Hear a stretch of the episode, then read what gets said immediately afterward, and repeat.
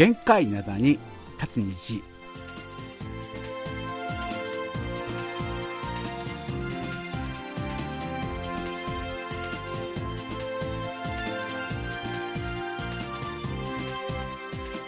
2月27日月曜日の限界なだに立つ虹。皆さんお元気でしょうか？ドクターシンことシンニョンです。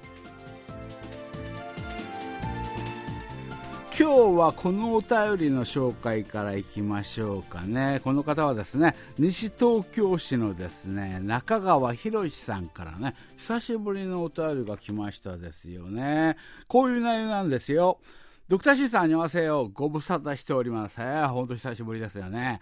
あの、月曜日の限界などに立つ虹はですね、時々聞いております。あらららら、時々ですか。時々聞いておりますね。あの、こちらはですね、あの、平日は仕事、うん、うん、そしてですね、基局のあの放送時間帯がですね、以前ほどですね、多くなくなっているっていうね、そういう感じがありますんで、まあ、いつも聞いてるっていうね、そういうことはですね、できていません。まあ、あの、そのためですね、あの、ラジオ体操の時間のようにですね、こう、いつもですね、あの、テーマが決められたテーマね、その、それちょっと分かってないんで、それに沿ってですね、書くことができずにですね、本当すみません。いやいやいやいや。今回もですね、一般のお便りということでね、お願いしますね。実はですね、娘の花が、あの、この度ですね、大学を卒業しましたよ。ほう。4月からですね、あの、保育士として、あの、まあ、社会人デビューね、そういうすることになりました。ほう、おめでとうございますね。でですね、コロナ禍で海外とかね、そういうものがね、なかなかこう行くのが難しくなってきたね、うん、そういう感じもあの影響しまして、あの昔からですね、シンさんとですね、約束していましたね。シンさんにですね、チヂミの美味しい店にね、あの連れて行ってもらうというね、そういう約束がですね、なかなかですね、あの果たせそうにはありません。ね。ということでですね、あの花の代わりに私がですね、一人ででもね、あの行きたいっていうふうにね、思っているわけなんですけれども、その時はですね、よろしくお願いいたします。そういうことなんですけれども、そう、あの、このね、中川博さんとかね、この約束も20年ぐらい前 ?20 年、ほぼ十数年前ね。十数年前にね。あの時あれだったな。あの、なんか繋がったんだ。あの、こう電話で、電話でね、うん、こうインタビューする時にね。花ちゃんが、が、こう、あの、中川さんに代わって話をすることになりましたよね。その時にね、いろいろと話をした後ですね。あの、花ちゃん曰くですね、しんさんのお兄ちゃんね、おお兄ちゃんっておっぱですよね。しんさんのお兄ちゃん、私が韓国に行くことになったら、こう、美味しいね、チヂミ屋に私を連れて行ってくれますか？っていうね、そういう話があったもんですから、私ね、はいはいはい、もちろんですよ、いいですよ、いいですよ、っていうね、うん、そういうことでね、あの、約束したのが、ほんの昨日のことのよう。そういうことであったわけなんですけれども、花ちゃんもね、もうね、立派な社会人になられて、そうか、社会人になられたのか、これはもうあの子供の頃のあの花ちゃんじゃないんで、もうチヂミではダメだね。あれなんか子供魂っていうのかな。なんか、あの、韓国料理のフルコース行かなきゃいけないようなね、そういう雰囲気ね、そういうことであるわけなんですけども、花ちゃんが社会人になったっていうね、うん、そういうことであるわけなんですが、ああ、そうか、ね、まあね、この話はいつでもいいですので、ね、ゆっくりね、またね、来られればね、いいんではないかなということでね。でですね、先ほど言いましたね、あの、花ちゃんの言葉ですよね。しんさんのお兄ちゃんね、おっぱ、あの頃、おっぱっていうふうに呼ばれてたね。うん、そういうことであったんで、ワックスの曲でですね、おっぱ、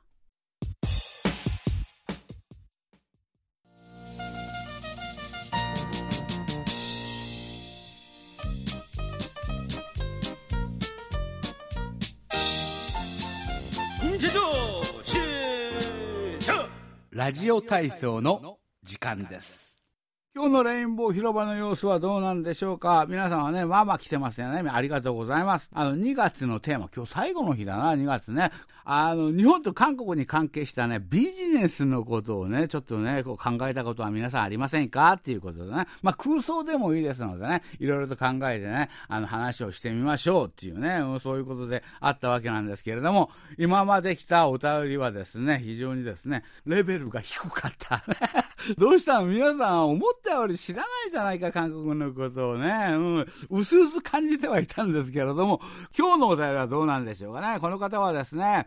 あの、ドクターシーさん、ありませよ。あの、いつも妻と二人でですね、楽しく、あの、配置をしています、あの、北海道石狩市のですね、上田でございますっていうね、そういうことでですね、あの、ちょっとギリギリになったわけなんですけれども、ラジオ体操の方にね、駆け込みで参加させていただきたいっていうふうに思っておりますということで、今回のテーマですよね、韓日両国をですね、股にかけるね、ビジネスの話。ね、これね、私あるんですですよ。実は、こう、なかなかですね、こう、難しいテーマで、どうすればですね、ちゃんとね、あの、収益がね、上がるのか、収益が上がることがね、本当だ、ビジネスになってるじゃないか。収益が上がることを考えているんで、しかしですね、うまい話はね、なかなかですね、思いつきません。でもですね、うまい話、うまいっていうことであるならば、食べ物の話ですよね。そこから頭に浮かんできたのはですね、韓国と日本両国にですね、共通して、あの、美味しいもの、ね、そういうもの、うまいものっていう、そういうことで言えばですね、カップラーメンでございます。カップラーメン。カップラーメンでございます。実は、これは私の考えなんですけれども、日本と韓国はですね、両国ともですね、インスタントラーメンのですね、大国、ね、王国だっていうふうにね、まあね、私は考えております。上田さんが考えなくても、今、世界中の誰に聞いても、ラーメンさ、あの、日本か韓国だよ、みたいな。そ れ話するような気はするんだけどな。だけど、これは私の考えなんだな。そこがポイントなんですよね。で、でですね、そのカップラーメンの中にはですね、私がですね、感心してしまうぐらいですね、こう、美味しいね、ラーメンがね、たくさんありますね。そこでですね、これらの、まあ、素敵な両国のですね、商品を、あの、両国民にですね、紹介するですね、屋台はどうでしょうかね。札幌大通公園とかね、やはり北海道に住んでおられるんで、まず思いつくのは、札幌のあの大通公園ね、そこはどうか。あとですね、あの、東京の上野公園とかですね、あとね、ソウルの方ではですね、ヨイド広場。あそして、まあ、ソウルのですね、片隅で、こう、屋台ね、一つ一台こうね、あの置いてですね、そこに、あの、お湯の入ったね、こう、ポットが置かれてあって、あとはですね、お箸とかね、そういうものをね、準備する。でですね、あの、お客様がいらっしゃって、おい、あの、カップラーメン一つっていうふうにね、そういうふうにね、おいじゃないな、おい、親父って書いてある。おい、親父、あの、カップラーメン一つね、そういうふうにね、言ってくるとですね、へい、お待ちっていうことでね、こう、あの、フィルムを剥がしてですね、蓋をあの、3分の1だけこう、剥がして、あとはですね、ポットのお湯を注いで、あの、3分お待ちください。ね、そういうことですよね。あの、大きなね、手間もコストもかかりませんね。お客様にはですね、こんなうまいラーメンね、あの、知らなかったよというふうにね、喜んでもらえて、あの、韓日両国のですね、文化交流にもね、あの、寄与するのではないでしょうか。ね、それでもってですね、自分のですね、まかない飯の時には、好きなだけ自分であの、カップラーメン三昧。まかない飯の時に、やはりカップラーメン食べるのか、ね、そういう感じであるわけなんですけれども、まあ、これはですね、まあ、自分のですね、趣味の領域をですね、出てないようにもですね、思えるわけなんですけれども、好きこそね、もののなんとかってね、好きこそものの上手っていうね、そういうものでございますよね。あの、酔い戸広場でですね、そんなですね、屋台をですね、あの、見かけられましたらね、あの、新さんをはじめとするですね、あの、日本語放送のね、スタッフの皆様ね、ぜひね、おいでくださいっていうね、そういうお便りでございますけれども、なんと言えばいいんだろう。あ、呆れてものが言えない。こ あの、インスタントのラーメン屋、あの、これ、韓国にはですね、70年代からありますよ。最近はコンビニ、うん、コンビニとか行ってもね、こう、あの、このね、カップ麺とかね、その場でね、お湯こう、あの、準備されてますんでね、これどこ行っても食べる。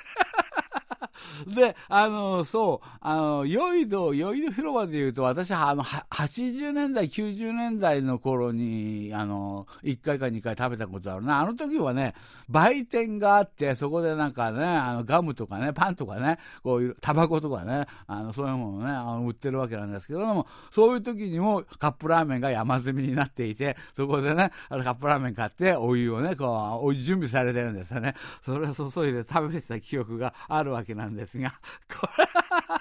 で、あの、スタッフの皆さんもね、来ることがあったら、ぜひ来てください。だ、だ、いや、だけど、一人、一人だけなんか行きそうな人を思い出した、あの、リスナーなんですけど、リスナーのニョロさんですよね。この前、あの、の放送で私に怒られたんだ。韓国に来た時には、ハンガンを見ながらね、カップラーメンを食べたいっていうふうにね、思っておりますっていうね、そういう話をして、なんであなたは、あの、いつも日本でも、あの、辛ラーメンのカップラーメン食べてるくせに、韓国まで来てね、また同じものを食べるのをちょっと違うものにしてくれよ、みたいな。そういうことをね、あの、言った覚えがあるわけなんですけれども、あの方なら来るかもしれないな。で、オープン、あの、店オープンしたら、客はね、あの、1年に1回来るかどうかわからない、一人のリスナーね。そういう感じではないでしょうがね、絶望的なんですけれどもね。まあね、こういうお便りで来て来たわけなんですけど、今回ね、やはりこれ読んでて私思うのはね、あの、これもしかして奥さんのあの、採火をいただいたあの、お便りなんですか？奥さんと相談しましたお便りの内容についてね。この前サッカーの時にね、あの、奥さんと相談せずにですね、独断と偏見でこう、あの、書いた話ね、私にボロ、ボロクソ言われたわけなんですけれども、今回も、これちょっと奥さんに聞いてないと思うな。奥さんに聞くと、何言ってんのあんたっていうふうにね、言われたかもしれませんよね。うん、そういうことでね、これはちょっとあんまりじゃないかなっていうことでね、一曲かける番なんですけれども、キム・スイさんの曲でですね、あんまりです。飲むはんみだ。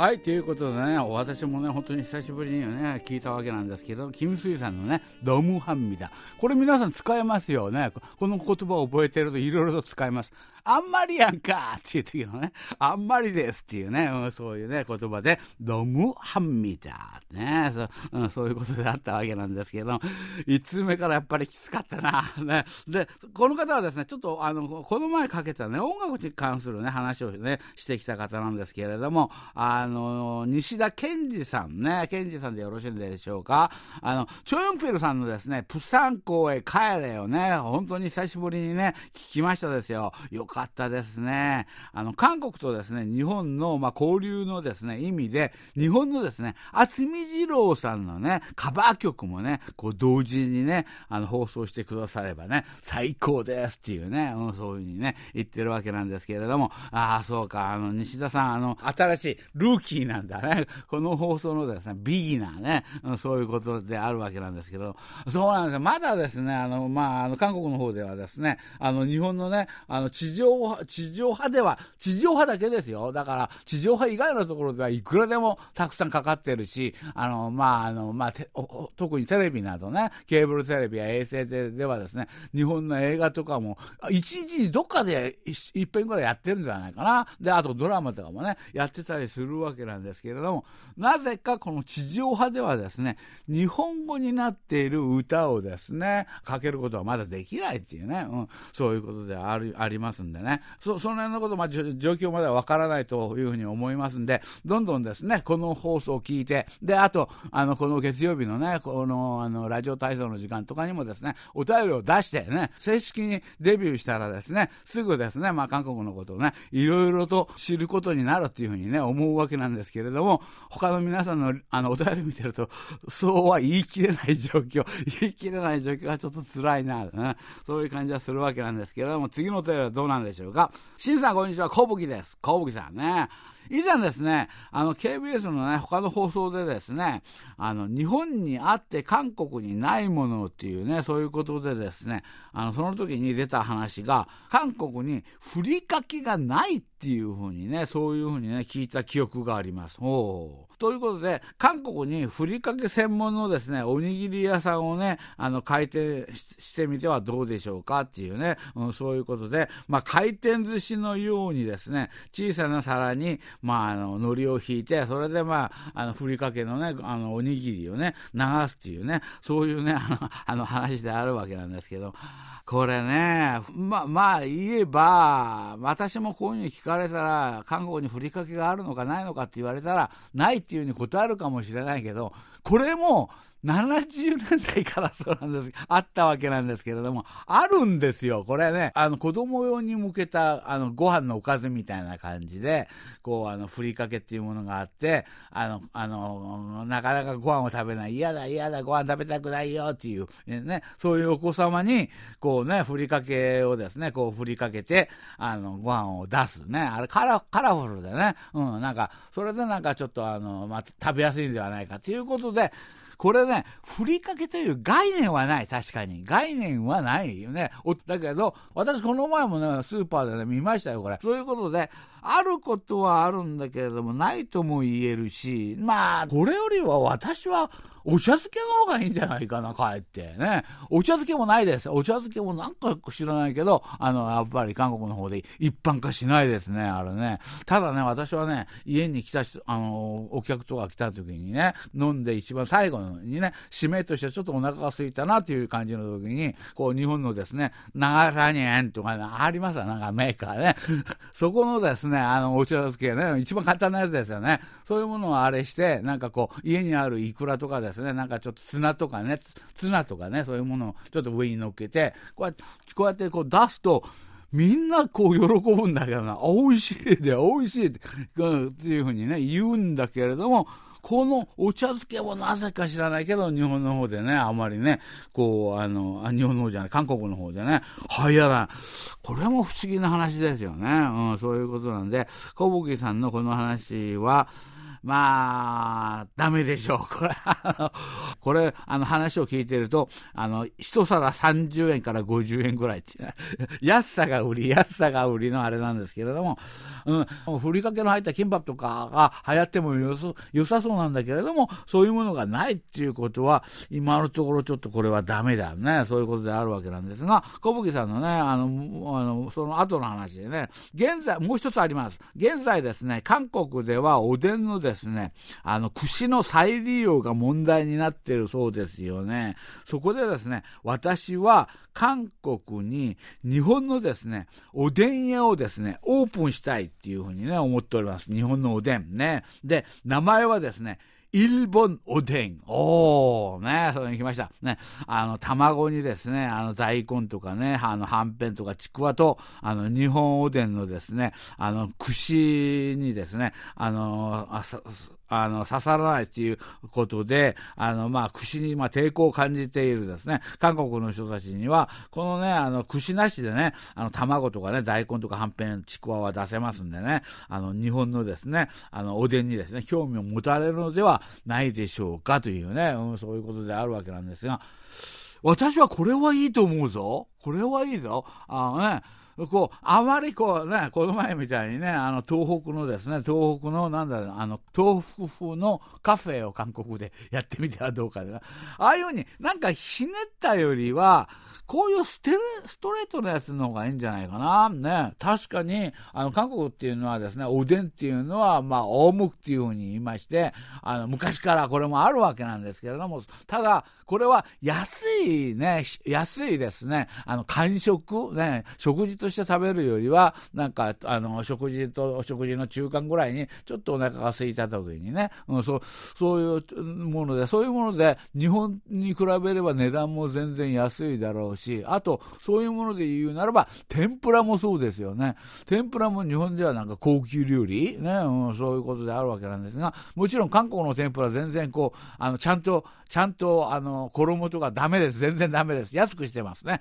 安くしてるわけですけれども、天天ぷらと、この、あの、おでんね、おでんと呼ばれているものはですね、昔から韓国ではですね、一番安い、ね、そちらをですね、キープしているね、あの、そういう食べ物でありますんで、これを高級化して、これが日本式なんだっていうね、うん、そういうね、ものを作れば、やっぱスープが全然違うんだな。あの、韓国の、あの、安い、あの、そちらのおでんの方はですね、ビョルチっていういうふうに言いまして、まあ、雑魚の魚をですね、あの、それで出汁を取った、魚で出汁を取ったそのススープに、まあ、醤油とかそういうものを混ぜた、あの、スープであるわけなんですけれども、そ、それもそれで時々食べたくなりますね。だけど、ちょっと高級な日本のですね、本格的なおでん屋っていうのであれば、いいんではないか。で、私は特にその中で言うのであれば、牛すじ。牛すじをね、これね、あの、入れたら、あの、韓国でね、流行らせればね、みんな喜ぶのではないかもね。筋っていうのをね、本当にね、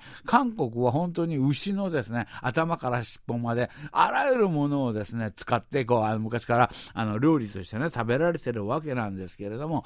牛すじがいまいち、あの、浸透しないっていうのがね、うん。これね、私もね、時々話聞くんですよ。あの、韓国に、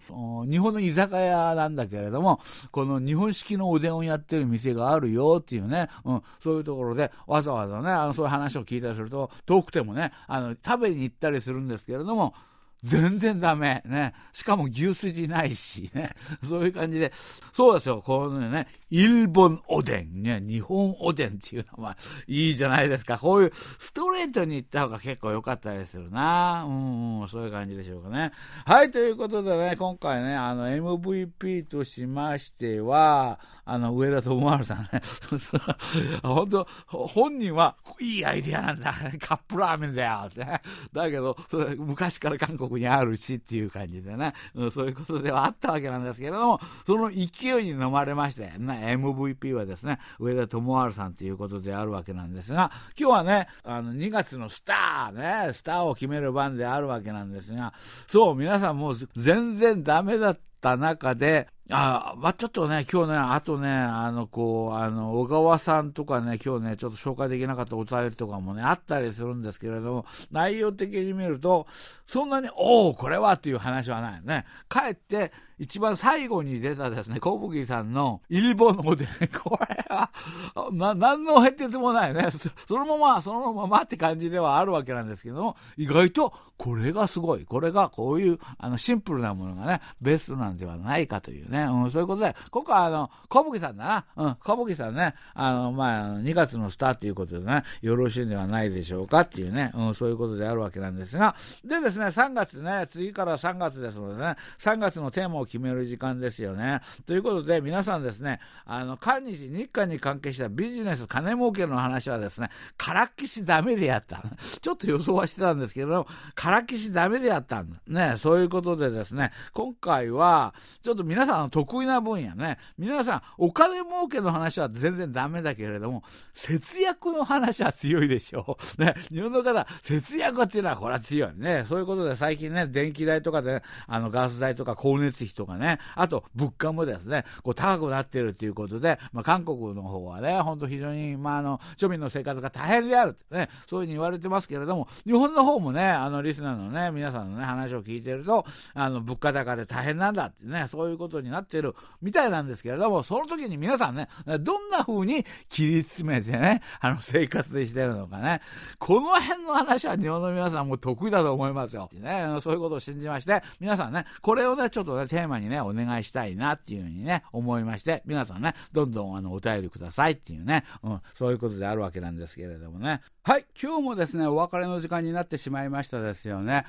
ただね、そうだそうだ、大切なこと言うの忘れた。来週ね、来週ですね、あの、スタッフとか、あの、皆さんの、他の皆さんのですね、ちょっとスケジュールが合わなくて、木曜日あたりね、あのね、録音しなきゃいけないんですよ。ね、その前にね、お便りね、皆さんね、ちょっとね、書いて送ってくださいっていうね、お願いしたいわけなんですけれども、そうね、カレンダーを見ると、3月1日か、3月1日にはちょっと、までにはですね、ちょっとね、お便り今回欲しいなということでね、ちょっと頑張ってね、皆さんね、今日放送これ聞いたらもうすぐお便り書けばいいじゃん。この時にね、うん、熱いうちに打てっていうことでね、この時にね、お便りを書いてほしいっていうね、うん、そういうことですよね。はい、ということでね、また来週ね、元気にお会いしましょうね。これまで、ドクターシンことシンニョンでした。よろぶん、あにがせよ。